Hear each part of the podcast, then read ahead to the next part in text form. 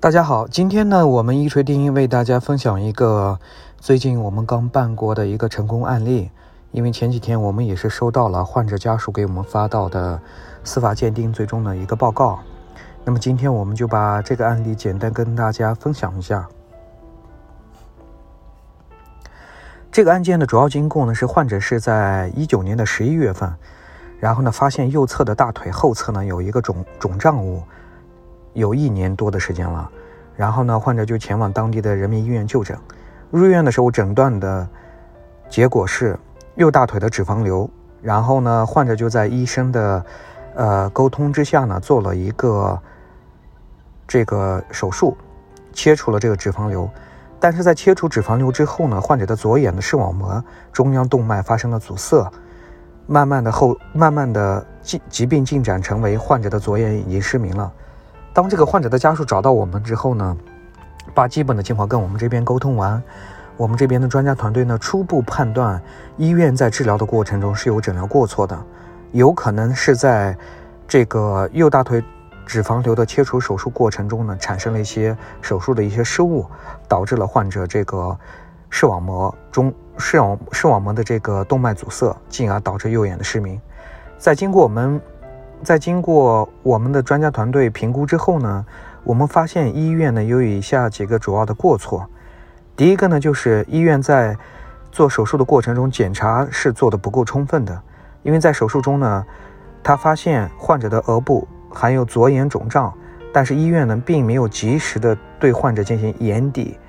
包括完善荧光素眼底血管造影的检查，没有及时发现患者的问题。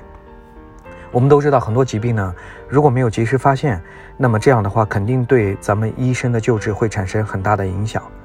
第二个就是诊断方面存在问题，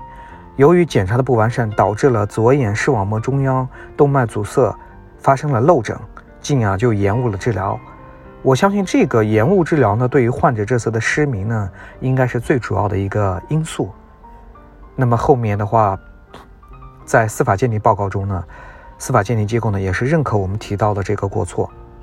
那么第三就是在治疗过程中，医院也是存在问题的，他并没有按照疾病的诊疗规范来进行明确的诊断，导致漏诊。同时，他没有采取有效的治疗手段进行治疗，进而导致了患者的失明。